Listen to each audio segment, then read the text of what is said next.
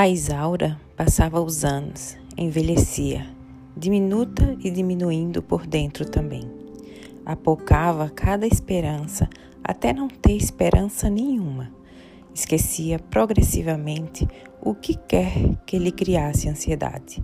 A Isaura verdadeiramente morria. Ela percebia como envelhecera para tão triste figura e não se aventuraria nunca onde as pessoas se expunham. Estava toda de ossos à mostra. Até coberta de panos se viam os ângulos agressivos dos ossos. Estava como faminta. A Isaura verdadeiramente apenas morria.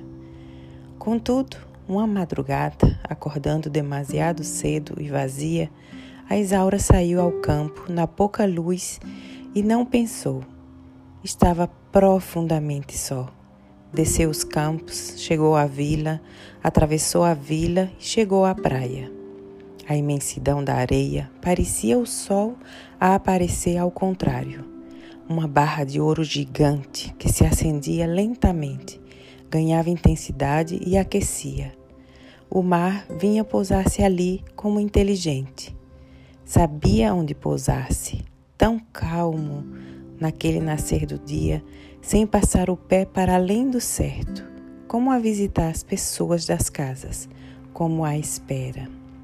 O mar todo apaixonado pelas pessoas. A Isaura caminhou a sentir-se assim, perplexa e vazia, como se não fosse ninguém, apenas a encantada percepção do que há no mundo. Caminhou até o extremo da praia, onde o areal se reduzia um pouco e as casas humildes dos pescadores chegavam mais às ondas, arregaçadas por troncos de árvore. Foi quando se sentou e descalçou os pés. O sol nas suas costas era já uma generosidade grande e não havia mais ninguém. Não havia ninguém. A Isaura disse: Eu pensava que o amor era bom tão estranho que depois de tanto tempo e tanta mágoa pudesse pensar no amor.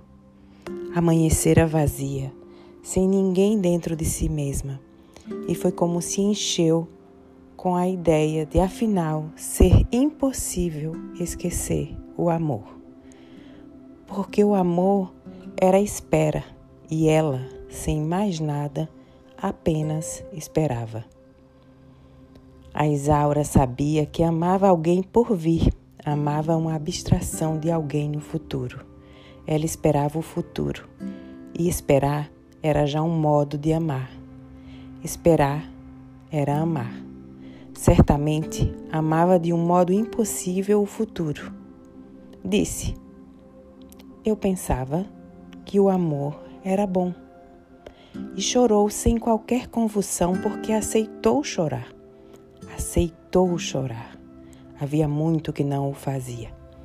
Talvez tivesse percebido que a natureza era, toda ela, uma expressão exuberante e que manifestar os seus sentimentos seria uma participação ínfima nessa honestidade do mundo.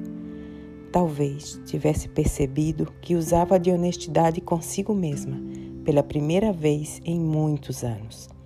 Disse: Estou sozinha. E repetiu: Estou sozinha. Desatou a falar como se não suportasse mais a boca fechada. Era uma mulher carregada de ausências e silêncios. Para dentro da Isaura, era um sem fim pouco do que continha lhe servia para a felicidade. Para dentro da Isaura, a Isaura caía. Texto de Walter Hugo Mãe, do livro Filho de Mil Homens. Sou Geisa, essa foi minha leitura do dia.